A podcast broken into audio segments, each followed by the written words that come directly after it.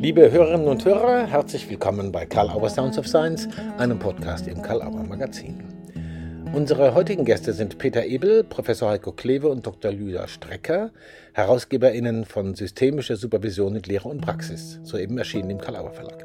24 AutorInnen, darunter die HerausgeberInnen, alle erfahrene SupervisorInnen, sowohl in der Praxis als auch in der Lehre, stellen in diesem Buch ihre Vorgehensweisen, Konzeptformen und Expertisen zur Verfügung.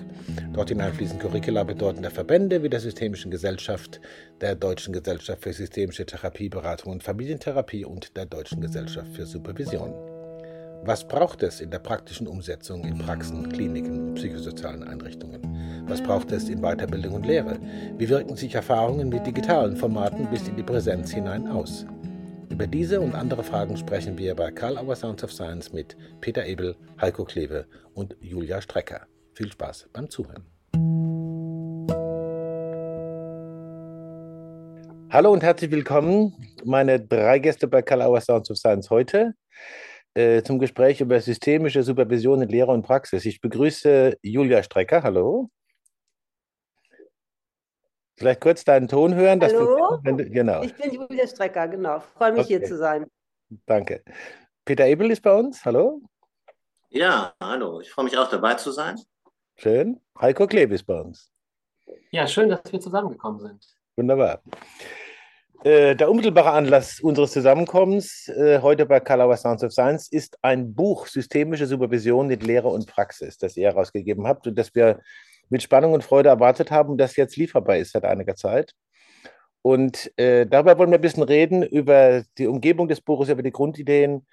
Aber wir wollen mal starten äh, mit der Entstehung des Buches. Es ist ja nicht selbstverständlich, dass sowas entsteht, so ein Opus Magnum zu so einem komplexen Thema. Äh, was ist die Leitidee? Äh, wie ist es sozusagen entstanden, dass es dieses Buch gibt? Und ich habe mir sagen lassen, Peter Ebel könnte dazu als erster was sagen. Richtig. Ja, gern.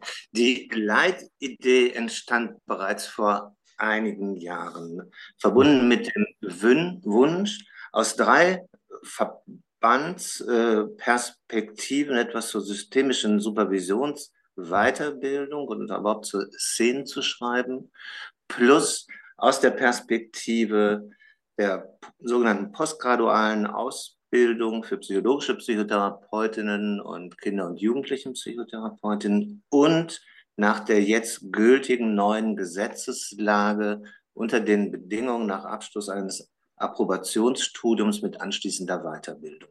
Mhm. Das sind schon alleine fünf aus meiner Sicht fünf komplexe Themen mit Gemeinsamkeiten und bedeutsamen Unterschieden. Und mein Wunsch war es, aus der Perspektive von erfahrenen Kollegen und Kolleginnen äh, zu hören und zu lesen, was sie anbieten und noch weniger in dieser Rolle, weniger erfahrene Kollegen mit einzubeziehen. Und da haben wir mhm. den Kontext unseres Weiterbildungsinstitutes genutzt und äh, die Kollegen und Kolleginnen angesprochen, mit denen wir unmittelbar zusammenarbeiten. Ich erinnere noch an eine Situation, dass Julia Stricker neben mir saß und wir leiteten beide eine weit fortgeschrittene Weiterbildung systemische Supervision. Und das war der Moment, als ich Julia ansprach und wir auch die Anwesenden Weiterbildungskandidatinnen einbezogen haben. Mhm. Und dann haben wir es erweitert auf insgesamt zunächst 32 Kollegen und Kollegen, die wir angesprochen haben. Und letztendlich haben sich dann 24 sozusagen gefunden, die hoch engagiert dazu beigetragen haben, dass diese Publikation veröffentlicht werden konnte. Hoch engagiert, das merkt man der Publikation auch an. Das hat zu einer guten Auswahl und zu guten Themen geführt. Julia, äh, hat er was vergessen? Oder würdest du dem zustimmen, was er geschrieben, was er erzählt hat? Also ich fände vielleicht nochmal wichtig zu sagen, das ist unser Titel ein Lehr- und Praxis oder ein, ein Buch in Lehre und Praxis, ja, genau. dass das wirklich so ein Entstehungsprozess war, dass es ursprünglich auch die Idee gab, ein Lehrsupervisionsbuch zu schreiben und mhm. dass es sich dann aber einfach organisch ergeben hat, dadurch, dass wir so viele Praktikerinnen und Praktiker auch gefragt haben, die sich auch engagiert dann am Schreiben beteiligt haben, dass deutlich wurde, diese Vielstimmigkeit, zu der wir ja gleich noch kommen, ja. die spiegelt sich halt eher dann auch in dem, in dem Zusammenspiel von Lehre und Praxis wieder. Ja. Das ist ja allemal ein interessantes Verhältnis zwischen Lehre und Praxis. Und das hat ja auch was mit den theoretischen Rahmen zu tun, auf die man sich äh, bezieht. Ich, ich fange mal mit einer Mischfrage an, die mit Theorie und Praxis zu tun hat. Äh, mir ist aufgefallen, in der Einleitung äh, zum Buch steht was von konstruktiv irritieren. Das ist die basale Anforderung an professionelle Supervisorinnen und Supervisoren. Und Frage an dich, Heiko, vielleicht, äh, konstruktiv irritieren. Was bedeutet das? Ja, konstruktiv irritieren ist ja eine sehr wichtige Perspektive aus dem Konstruktivismus und aus der systemischen Arbeit.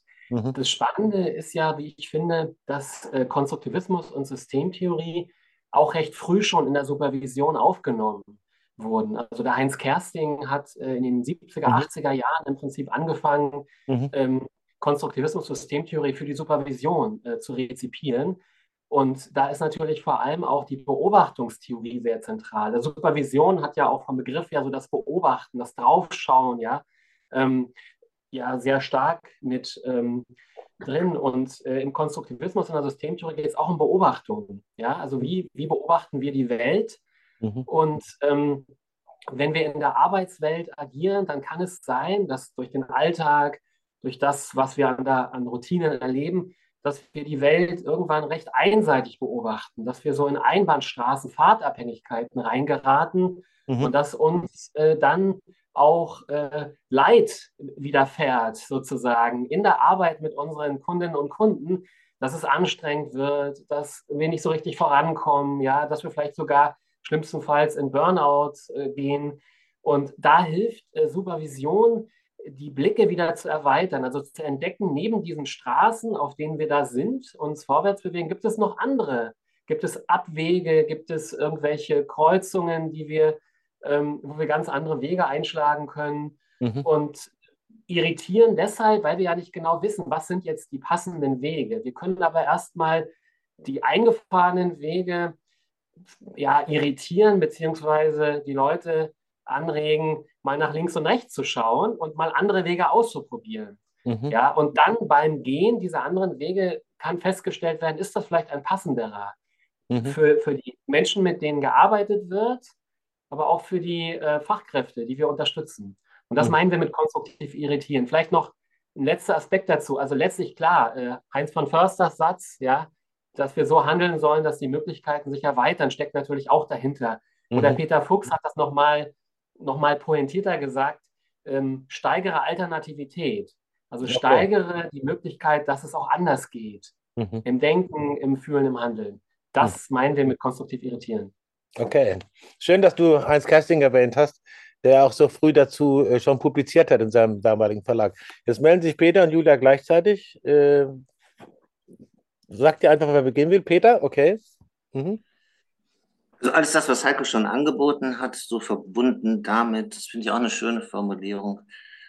Davon ausgehen, dass wir Menschen die Dinge so sehen, wie wir sind und nicht wie die Dinge sind. Das finde ich auch nochmal eine schöne Beschreibung von dem, was Heiko schon angeboten hat. Mhm. Aus meiner Sicht nämlich subjektiv, unterschiedlich, individuell mhm. und dass unsere jeweilige Wirklichkeit durch unseren Blick auf die Welt geprägt ist, verbunden mit dem, was uns unsere Sinneseindrücke anbieten. Und da finde ich es als systemischer Supervisor und Psychotherapeut auch interessant, dass es die Möglichkeit gibt, mit unserem reichhaltigen Repertoire, vor allem mit offenen Fragen, bereits bestehende scheinbare Wahrheiten oder gefestigte Wirklichkeiten vielleicht irritieren zu können. Mhm. Abgeleitet vom, von der lateinischen Bedeutung des Wortes construire. Ja, ist auch damit gemeint, so in die Höhe zu bauen und quasi eine Aussichtsplattform zu schaffen, von wo aus es dann auch nochmal andere Perspektiven, Weitsichten und wenn mehrere andere auch noch dabei sind, auch Vielstimmigkeit geben kann. Mhm. Julia, gibt es was zu ergänzen? Du hattest dich gemeldet. Ich fand, ja, ich fand, als ich begann, mich in der systemischen Landschaft zu orientieren, eigentlich diesen Gedanken der Irritation das Faszinierendste überhaupt. Und man kann ja auch für Irritation sagen Verstörung. Ist ja eine andere Herangehensweise an Irritation und Verstörung wirklich zu reframen und zu sagen, da liegt eine große Chance drin. In dieser mhm. Verstörung gibt es immer auch eine, ja, gibt es eine Veränderung, viele Menschen sträuben sich gegen die Verstörung oder auch gegen die Irritation. Und gleichzeitig liegt darin das große Potenzial, finde ich, von uns als Supervisorinnen, auch eben mit dieser Verstörung Möglichkeitsräume zu entwickeln, die man vorher halt noch nicht kennt, aber die sich dann eben zeigen.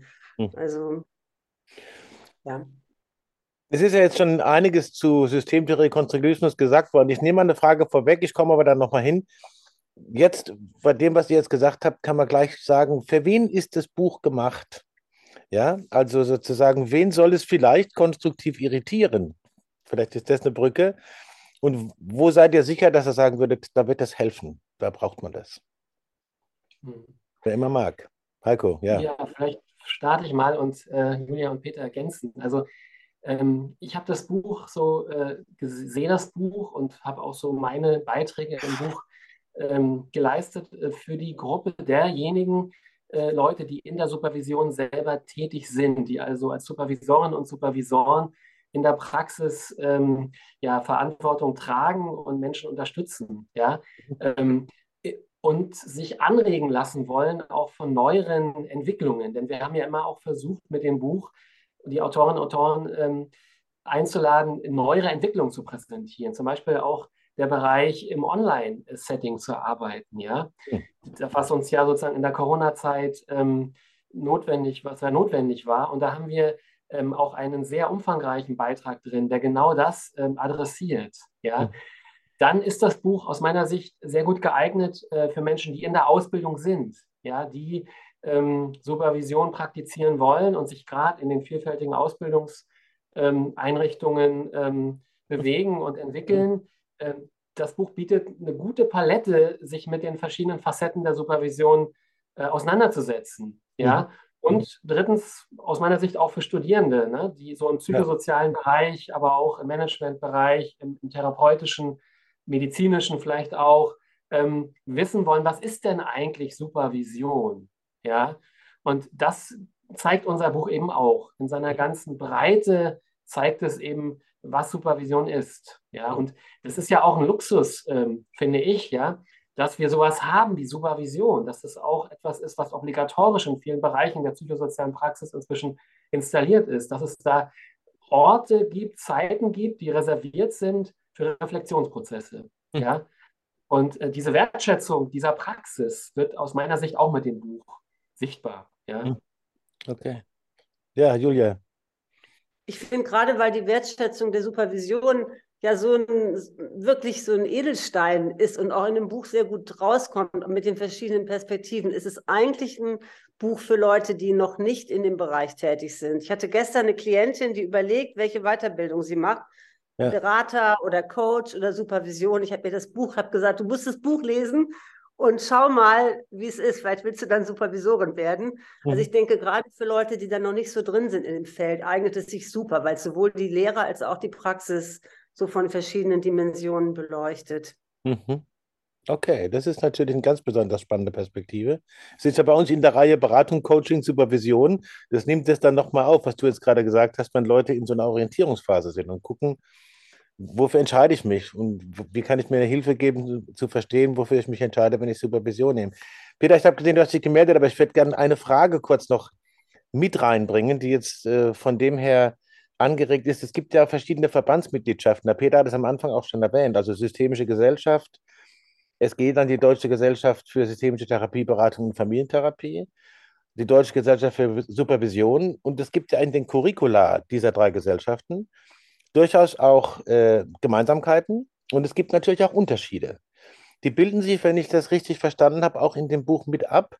Und ich möchte ganz konkret fragen, was ist der besondere Wert gerade von den Unterschieden her?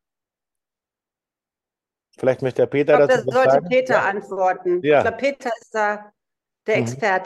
Okay. Ich gehe mal kurz auf das ein, was Heiko und was Julia schon angeboten haben. Genau. Mhm. Bin, seitdem das Buch auf dem Markt ist, öfter auch von Kollegen und Kolleginnen äh, gefragt worden, wie arbeitet ihr? Und es waren Kollegen und Kolleginnen, die verhaltenstherapeutisch, tiefenpsychologisch arbeiten. Da habe ich mhm. den Hinweis auf das Buch gegeben. Das fand ich eine interessante, wertschätzende, kollegiale Frage von Kollegen und Kolleginnen, die halt anders arbeiten. Und vorgestern habe ich einen Kunden verabschiedet, der fragte zum Abschluss, dem er rückgemeldet hatte, wie äh, zufrieden er mit dem Entwicklungsprozess war, fragt er, wie sprechen Sie mit wem über Ihre Arbeit? Wie machen Sie das eigentlich? Ich mhm. habe ständig mit Rechnungsprüfern und Rechnungsprüferinnen, mit Wirtschaftsprüfern, Wirtschaftsprüferinnen zu tun. Und dann habe ich ihm dieses Buch empfohlen und hat das gerne entgegengenommen, hat gesagt, jetzt werde ich in meinem Wirtschaftskontext in dem Fall weiterempfehlen. Okay, sehr gut. Zu deiner Zwischenfrage. Aus meiner Sicht sind zunächst die Unterschiede wertzuschätzen. Das finde ich an diesem Buch wunderbar, dass Gemeinsamkeiten deutlich sind und dass in einer zusammenhängenden Publikation Unterschiede gewürdigt werden. Mhm. So, ich betone gewürdigt werden. Nicht konkurrierend nach richtig oder falsch äh, argumentiert oder damit argumentiert wird, mhm. sondern dass es eine Würdigung beinhaltet und die Unterschiede sind am deutlichsten für mich in den, in den fachverbandlichen Kontexten, in denen betont wird, dass auch Kontrolle im Kontext von Außenweiterbildung möglich sei. Das stelle ich in Frage. Mhm. Nicht, dass diese Prozesse zumindest nicht zu 100 Prozent kontrollierbar sind. Dann müsste ich dabei sein bei dem, was Weiterbildungsteilnehmerinnen tun. Diese Möglichkeit gibt es ja auch, beispielsweise in Live-Supervision. Mhm. Und das finde ich interessant dass es aus den verschiedenen verfahrensbezogenen Perspektiven eine unterschiedliche Haltung zu dem gibt, was ist kontrollierbar. Und das stelle ich im Rahmen auch des Positionspapiers der systemischen Gesellschaft mitunter in Frage. Hm. Okay. Heiko. Vielleicht, ja, ähm, ich denke, das ist eine ganz wichtige Frage, obwohl ich jetzt nicht in den ganzen Verbandsdiskursen drin bin, aber die Frage, wie sichern wir eigentlich die Qualität? in der Supervision. Ne? Mhm. Also wie wird über die Ausbildung ähm, das vermittelt und dann auch von den Supervisorinnen und Supervisoren realisiert, was als ja, Standard, Qualitätsstandard für Supervision gelten soll, ja, und auch gilt. Das ist ja die große Frage, ne? Mhm. Und die große Frage auch der Lehrsupervision. Da wird eben gesagt, okay, da gibt es die Vermittlung in den Instituten und dann gibt es äh, dann gibt es eine Supervision, eine Lehrsupervision, wo eine erfahrene Supervisorin, ein erfahrener Supervisor Menschen bei ihrem Einstieg in dieses Berufsfeld begleitet. Ja? Mhm. Und dann ist das ja äh, oft so die Idee, es entsteht auch beim Beobachten, also der, äh, die, Men der, die Person, die da in das Feld der Supervision geht, erlebt selber in der Lehrsupervision, wie Supervision abläuft. Ja? Mhm sozusagen in diesem Kontext ne, des, äh, des, des, der Lehrsupervision. Und dabei entsteht dann eben auch die eigene supervisorische Haltung, die eigene supervisorische Herangehensweise für die Menschen, die dann in dieses Feld gehen. Das finde ich eine hm. ganz wichtige Lernperspektive auch, ja. Lerntheorie am Modell im Prinzip, das äh, zu lernen. Also klassisches Meister-Schüler-Verhältnis letztlich dann auch, ne, was man da sieht. Ja. Hm. Aber da muss man auch Vertrauen haben, dass die Menschen das dann auch verantwortlich äh, so umsetzen können, ne? wie mhm. das von den ähm, Fachgesellschaften ja, qualitativ vorgesehen ist und auch notwendig ist, ja, für das Arbeitsfeld. Julia meldet sich noch dazu. Mhm. Ja, in Bezug auf die verschiedenen Fachgesellschaften ist es ja ein ziemlicher Dschungel. Und ich persönlich finde es wirklich auch komplex und kompliziert und bin einfach für mich selbst den Weg gegangen. Ich habe irgendwann meine ganzen DGSF-Weiterbildungen gemacht, eine nach der anderen und habe dann sehr mühsam noch diese DGSV-Zusatzanerkennung gekriegt und denke wirklich so, je älter ich werde, könnte man das nicht irgendwie vereinfachen, weil ich finde auch die, ich weiß nicht, wie ihr das seht, Peter und Heiko, also ich persönlich finde, dass da unheimlich viel Energie auch drauf geht, um in diesen Unterschieden und Auseinandersetzungen und Ver Vergleichen zwischen den Fachverbänden. Und letzten Endes geht es ja um die Inhalte. Eigentlich geht es ja darum, dass wir qualitativ gute und auch nachvollziehbare systemische supervisorische Arbeit leisten. Mhm. Und das ist schon, also als Außenstehender, wenn ich das meinem Mann erklären will, der mit Systemik jetzt nicht so viel zu tun hat, obwohl er Professor ist. Also das ist schwer nachzuvollziehen, wenn man mhm. so von der Außenwelt kommt und dann mit diesen Fach- und Berufsverbänden sich mhm. irgendwie auseinandersetzen soll. Mhm. Das ist nicht leicht. Das ist wahrscheinlich äh, nicht leicht und bildet sich dann auch in den unterschiedlichen Arbeitsfeldern ab. Da will ich mal ganz kurz das versuchen zu verknüpfen, weil er das im Buch ja auch macht. Also ihr habt so ein äh, thematisches Sortierprinzip auch versucht äh, wohl dass natürlich da untereinander auch, auch Verbindungen sind. Also äh, multidisziplinäre Kontexte, klinische Kontexte, psych äh, psychosoziale Kontexte und Lehrsupervision. Und äh, vorhin wurde auch angedeutet, in welchen Feldern die Leute arbeiten, medizinische und so. Ähm, diese bewusste Vielstimmigkeit, die da äh, gezeigt werden soll, auch unter Berücksichtigung vielleicht manch nervender, zu wert, wertzuschätzender und auch nervender Unterschiede auf, auf den Ebenen der verschiedenen Verbände, äh, bringt er zusammen mit sowas von Weitsicht. Ja? Das, dieser Begriff spielt auch eine große Rolle. Und äh, also im Sinne von relationalem Denken und Beobachten, wie er das formuliert. Und es gibt aber für mich auch so einen äh, Bedeutungshof von Weitsicht in einem zeitlichen Horizont. Ja? Wie kann man sich, eingedenk dessen, was ihr jetzt schon gesagt habt, diese, diese, diese Vielstimmigkeit erhalten und trotzdem in einer koordinierten Weise so entwickeln, dass es eine Zuverlässigkeit der Qualitätssicherung gibt und nicht ein Anything Goes? Um das mal so provokant vielleicht zu fragen. Und inwiefern kann das Buch auch dazu beitragen, respektive was braucht es noch dazu? Versteht man die Frage? Also die Vielstimmigkeit koordinieren, erhalten und gleichzeitig doch irgendwie Sicherheit vermitteln. Ja, vielleicht darf ich kurz einfallen. Also es gibt ja schon auch einen Kanon systemischer Arbeit. Ne? Mhm. Das sind die Methoden zum einen, aber noch viel wichtiger ist das äh, die Haltung, ne? die äh, im Systemischen ganz zentral ist, also auf Ressourcen zu gehen, die Stärken äh, der, der Menschen äh, zu unterstützen, daran zu arbeiten und vor allem auch die Auftragsklärung, also den Kontrakt sozusagen im Blick behalten, gerade auch in der Supervision. Also etwas zu machen, was tatsächlich auch gewollt ist von den Menschen, mit denen gearbeitet wird. Also mhm. eine wichtige Lehrerin für mich äh, im Systemischen, die Britta Haie, die hat immer von den drei K gesprochen. Kontrakt, Kontext und Kontakt. Ja, ja, Kontrakt, Kontext und Kontakt. Also diese drei mhm. K sind natürlich auch für die Supervision ganz wichtig. Ne? Ich brauche einen klaren Kontrakt, einen klaren Auftrag, äh, den ich aushandle, ne? auf den bezogen ich arbeite.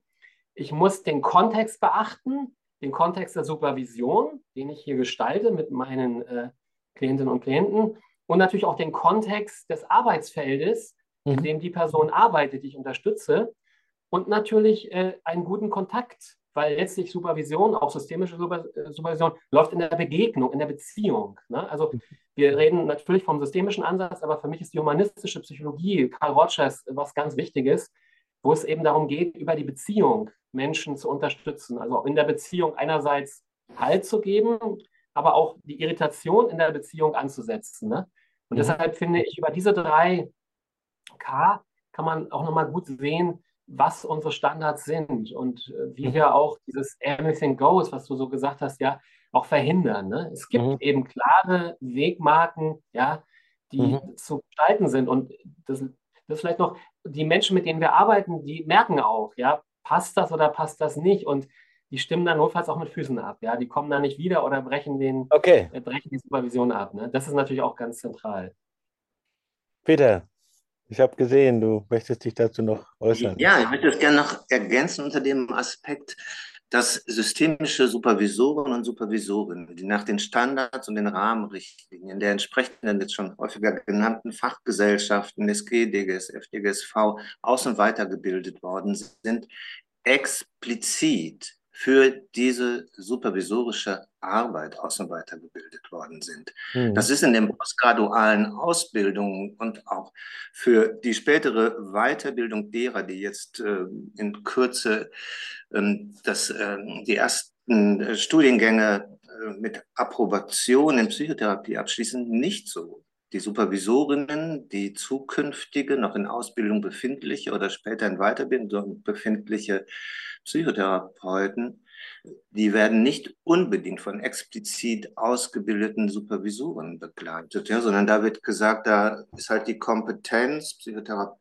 therapeutisch ausgebildet zu sein und langjährig tätig gewesen zu sein, mindestens drei Jahre und in den entsprechenden KV-Kontexten gearbeitet zu haben, ist das die Voraussetzung. Mhm. Es gibt äh, einen bedeutsamen Kollegen, der von Carla Ortmann interviewt worden ist, Enno Hermanns, der nochmal so explizit darauf hinweist, dass er sehr empfiehlt, dass auch diese Kollegen und Kolleginnen möglichst eine supervisorische Aus- und oder Weiterbildung machen sollten. Okay. Das ist ein bedeutsamer Unterschied.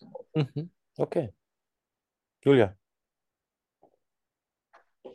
Jetzt höre ich den Ton nicht. Entschuldigung, macht aber nichts. Ich wollte eigentlich dasselbe, also ähnlich sagen. Ich finde halt sehr wichtig, eine Sache noch sehr grundsätzlich wichtig, dass wir als systemische Supervisorinnen auch in Lehre, dass wir immer uns auch selbst wieder supervidieren lassen, mhm. um auch einfach klarzustellen, wir sind ja auch, ne, wir sind, wir sind genauso verstörbar und wir sind auch genauso nicht objektiv, das ist ja mhm. klar. Mhm. Und wir brauchen einfach auch immer wieder diese Beobachtungsebene. Das finde ich total wichtig. Mich fragen manchmal Leute, machst du denn noch Supervision? Ja, natürlich mache ich selbst noch Supervision. Gehe ich irgendwo hin, habe eine kollegiale Gruppe, um mhm. auch immer wieder diesen Kontext und diesen, diesen Kontrakt auch für mich zu klären. Okay. Ne, das finde ich ganz, ganz wichtig, weil manche Leute denken, wenn man irgendwie im Business ist und in Lehre ist und dann braucht man das nicht mehr. Wenn man alle Weiterbildungen hinter sich hat, dann ist man irgendwie safe. Nein, mhm. man ist nie safe. Es geht immer weiter. Ich glaube, Julia, das wird, auch, das wird auch in unseren Texten, also die in dem Buch ja. sind, von den verschiedenen Autorinnen und Autoren deutlich. Ne? Es sind ja mhm. sehr erfahrene Menschen, die dort schreiben und die aber auch vermitteln, wie ihre eigenen Lernprozesse sind, anhaltenden Lernprozesse auch sind im Rahmen der Supervision. Ne? Mhm. Also man kommt nie an ein Ende. Es, mhm. ist kein, es ist sozusagen eine never-ending Story, das Ganze. Und wir müssen uns dauerhaft reflektieren. Das ist ja auch spannend. Ne? Also nie am Ende zu sein, nie am Ziel zu sein, sondern es geht immer weiter und ähm, man selber muss sich jeweils äh, wieder neu äh, in Frage stellen, in Frage stellen lassen. Ja? Mhm. Und das ist auch das Spannende, finde ich, am ganzen, an, an, diesem ganzen Arbeitsfeld. Und die Supervision bietet einen Rahmen, in dem das geht, ne? in dem das auch professionell gestaltet werden kann, dieses permanente Lernen. Ja. Als zeitweiser Philosoph erinnert mich das an den philosophischen Modus von Ludwig Wittgenstein. Das ist genau der Kern dabei. Klammer Ganz zu. genau.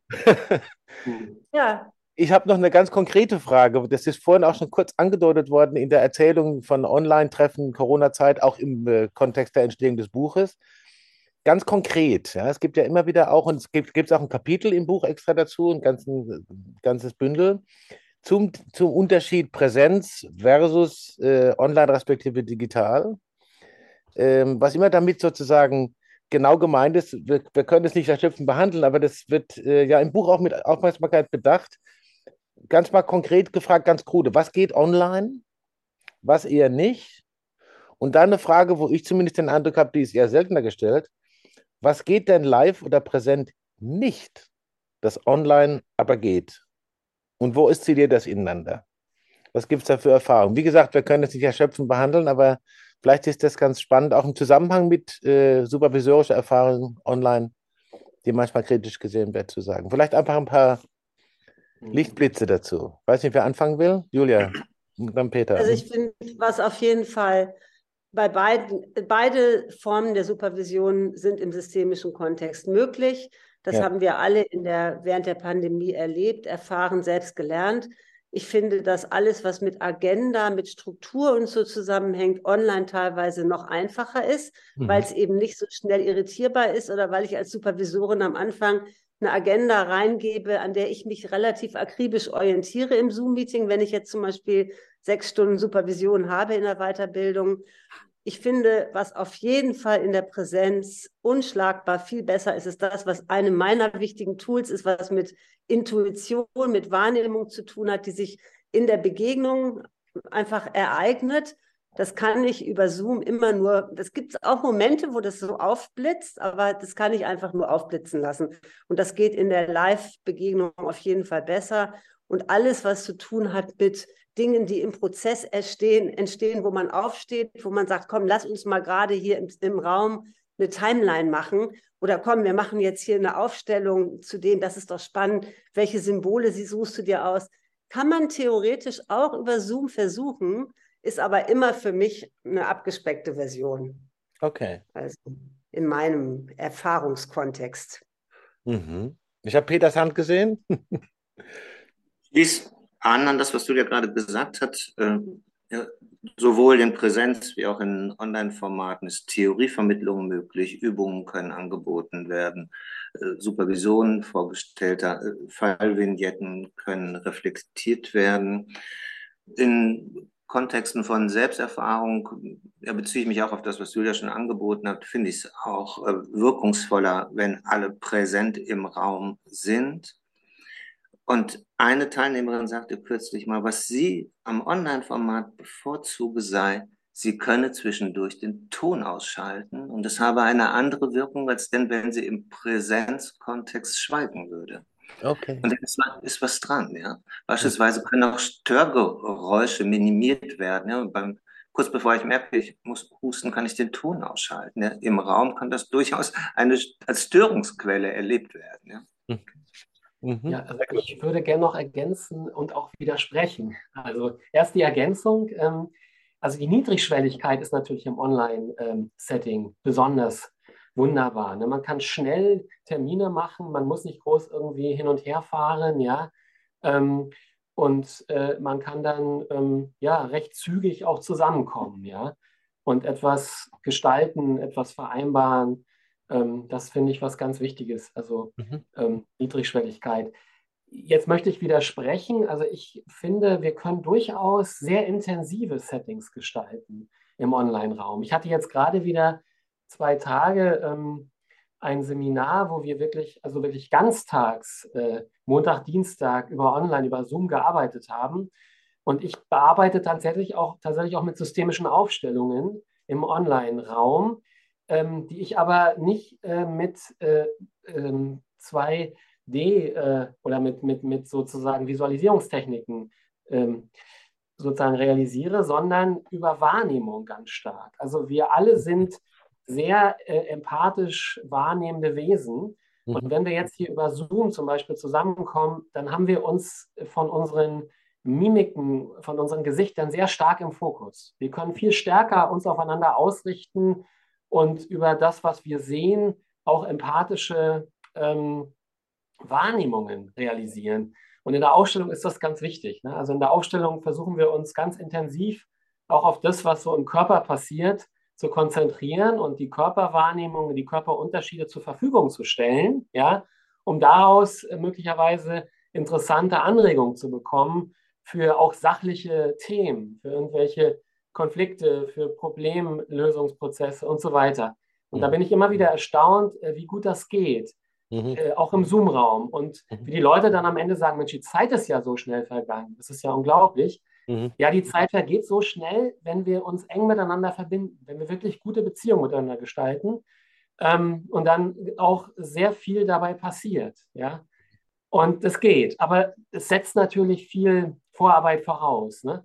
Muss dann also mit den Leuten auch so Wahrnehmungsübungen machen, so Präsenzübungen, ja. Mhm. Ähm, und dann funktioniert das auch. Mhm. Ne? Und da bin ich auch erstaunt, äh, wie das geht, aber es geht, in der Tat. Umso schöner, dass das im Buch berücksichtigt ist. Peter, du wolltest noch was dazu sagen. Mhm. Ich will mich nochmal anschließen an das, was Heiko gerade angeboten hat. Und um mal aufs Team Görgen einzugehen, sozialer Konstruktionismus, ich habe gar keinen Widerspruch gehört, Heiko. Hm.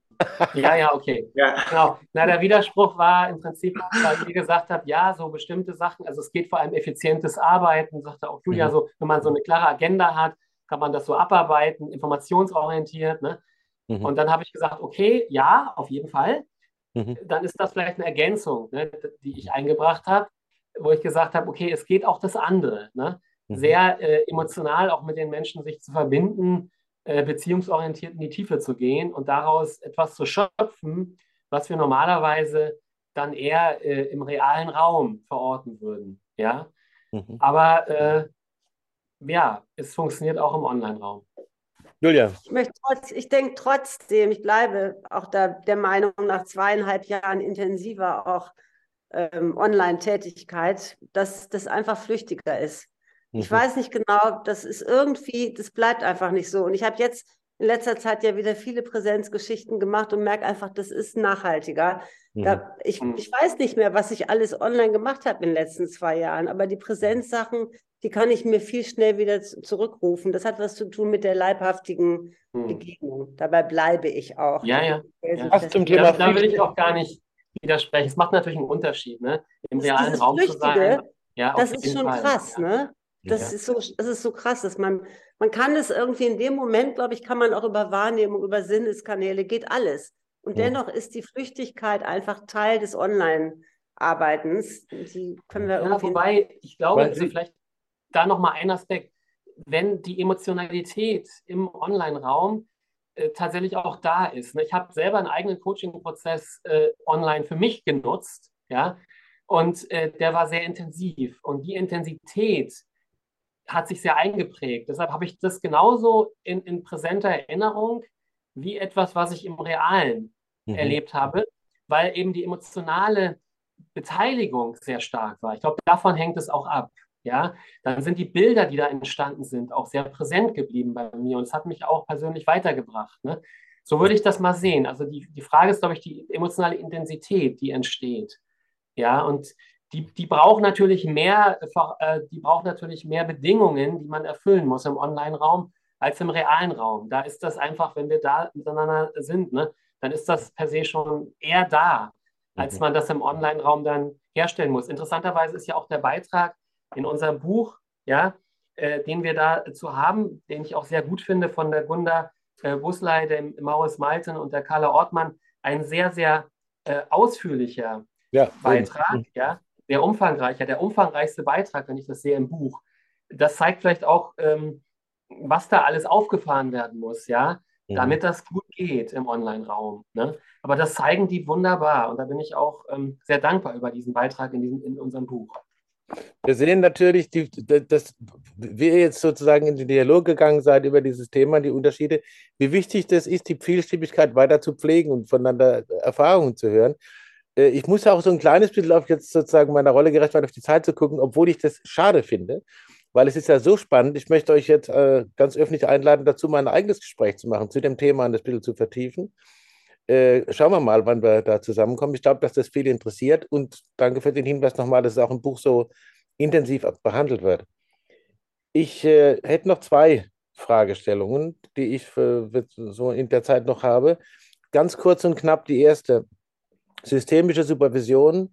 Hintergrund, ihr habt es auch angesprochen, die Erfahrung der letzten zwei, drei Jahre mit sehr vielen Herausforderungen. Manche vielleicht nicht nur neu, die gab es schon mal, aber es gibt ganz viele Erfahrungen, wo immer noch Riesenherausforderungen und Schwierigkeiten sind. Im Rückblick auf systemische Supervision, was ist euch besonders aufgefallen? Sicher einiges, aber vielleicht wählt ihr eins. Und vielleicht gibt es ein oder zwei ganz konkrete Tipps, kurz und knapp. Who wants to begin? Also Heiko, ich ja. kann starten, wenn es äh, passt. Und zwar wenn du das jetzt so aufmachst, das Feld, also du machst das Feld auf, was ist uns in den letzten Jahren, wenn man, wenn ich jetzt auf die Corona-Jahre äh, zurückdenke, Jahre kann man jetzt ja schon sagen, ne?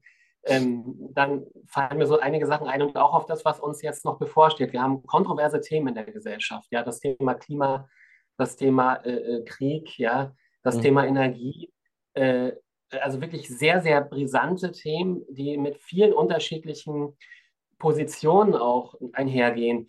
Und für mich ist Supervision eben auch eine Praxis und eine bestimmte Art des Miteinanderarbeitens in die Metaperspektive zu gehen, mhm. um die Unterschiedlichkeit von Positionen und Sichtweisen auszubalancieren, in Kontakt zu bringen. Der Helmut Wilke hat mal vor Jahren ein Buch geschrieben, Die Supervision des Staates. Also Herbert Wil Helmut Wilke, ein Systemtheoretiker, der hat den Begriff Supervision benutzt um mhm. zu zeigen, dass der Staat, ähm, das politische System, eine moderierende Rolle spielen sollte, um unterschiedlichste Interessen ja, und Positionen, die in der Gesellschaft sind, in Bezug auf kontroverse Themen auch verhandelbar zu machen. Und ich glaube, äh, Supervisorinnen und Supervisoren hätten da auch ähm, einen Platz, ja, mhm. um also auch in, in, politischen Auseinandersetzungen, ja, ähm, mhm. Moderierende Kompetenzen einzubringen. Ich glaube, das brauchen wir. Mhm. Ja, also um auch da eine Vielstimmigkeit hinzukriegen und um auch ähm, Stimmen ähm, reinzuholen, ja, äh, die vielleicht ähm, dann auch ähm, vielleicht ein bisschen anstrengend sind und die man vielleicht eher dann auch ausgrenzen will. Aber ich glaube, man braucht, wenn man äh, gut vorankommen will als Gesellschaft, eine integrierende äh, Diskurskultur. Und die könnte die Supervision, glaube ich, auch mit voranbringen. Okay, klares Statement. Ich weiß jetzt nicht, Julia, Peter, Entscheidet euch. Ich ergänze ja. äh, so mit dem Aspekt dass es mich freut, dass das Format Supervision in den letzten Jahren überwiegend auch von Experten und Expertinnen aus dem klassischen Wirtschaftskontext angefragt wird. Ja. Mhm. mhm. Supervision als ein Unterstützungsformat im Kontext von Führung und Management beispielsweise. Mhm. Mhm. Julia, dir gehört zu dieser Frage das Abschlusswort, bevor die typische Karl Sounds of Science Frage noch kommt. Dein Ton ist aus? Sorry? Ja. Mhm.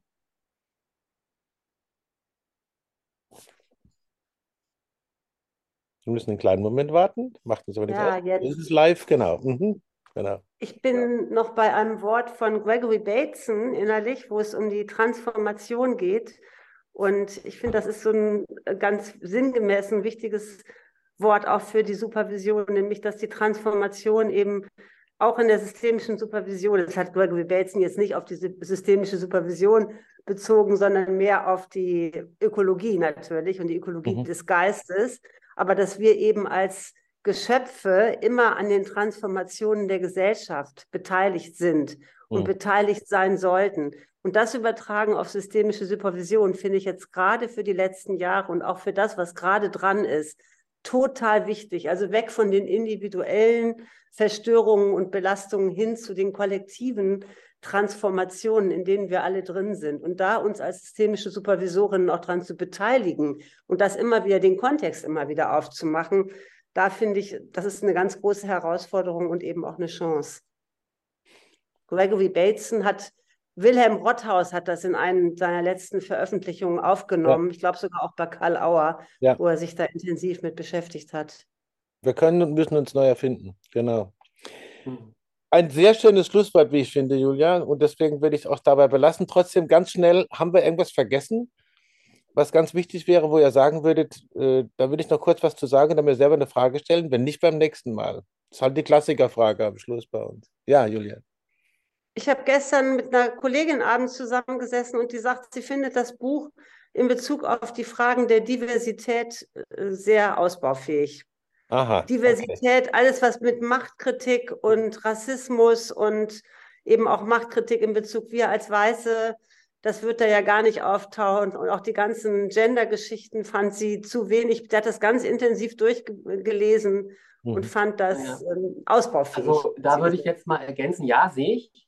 Also mhm. Supervision hat so viele Potenziale, die noch lange nicht ausgeschöpft sind. Aber mhm. es geht dann grundsätzlich um, die, um, den, um den Umgang mit Unterschiedlichkeit, um den Umgang mit Menschen, die Merkmale zeigen, die eben jenseits vielleicht des Mainstreams sind oder so. Ne? Das, so würde ich das mal erweitern. Also da ist vielleicht noch ganz viel Potenzial, ähm, gerade auch in der sozialen Arbeit. Äh, wird ja sehr stark auch mit Menschen, die marginalisiert sind, gesellschaftlich gearbeitet. Und da ist auch Supervision natürlich eine wichtige Unterstützung.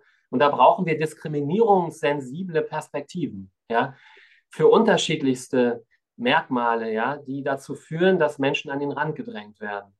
Das ist, glaube ich, ganz, ganz wichtig. Ne? Und dann auch dafür zu sorgen, dass in bestimmten gesellschaftlichen Krisenzeiten nicht die Konstruktion von Sündenböcken ähm, praktiziert wird, ja, weil man dann irgendwelche Gründe sucht für bestimmte Probleme und dann werden bestimmte Menschengruppen sozusagen für Sündenböcke ähm, erklärt, ja, und das ist natürlich eine große Problematik, die mhm. wir geschichtlich ja immer wieder beobachten können und damit hat Supervision natürlich auch zu tun dann, ja, und mhm. sollte sensibel sein und nicht äh, in die Fallen tappen von derartigen ähm, Exklusionsdynamiken, ja, gesellschaftlicher Art.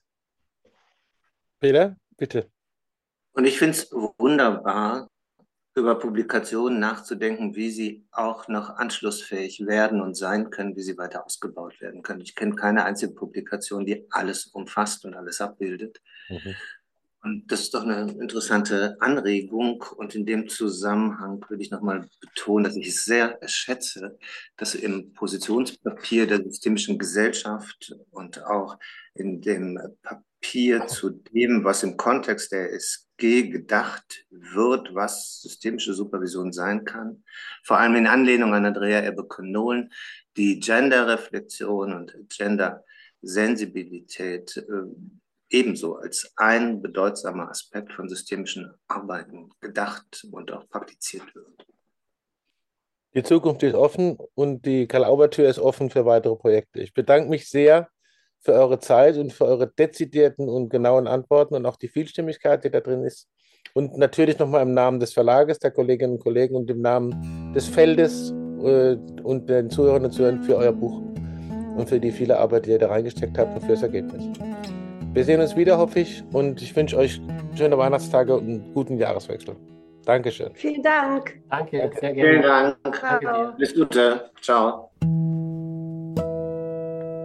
Julia Strecker, Heiko Kleve und Peter Ebel bei Karl Our Sounds of Science. Vielen Dank. Karl Our Sounds of Science gibt es unter anderem bei Apple Podcasts, Spotify, Soundcloud, Amazon Music und überall, wo es Podcasts gibt. Hinterlasst uns jetzt eine 5-Sterne-Bewertung oder schreibt eine Rezension. Wir freuen uns natürlich über das Feedback.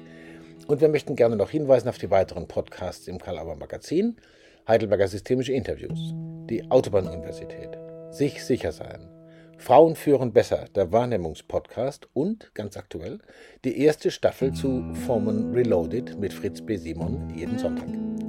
Besuchen Sie auch gerne unsere gesamte Website www.karl-alber.de, stöbern Sie im Programm mit den aktuellen Neuerscheinungen und im Magazin.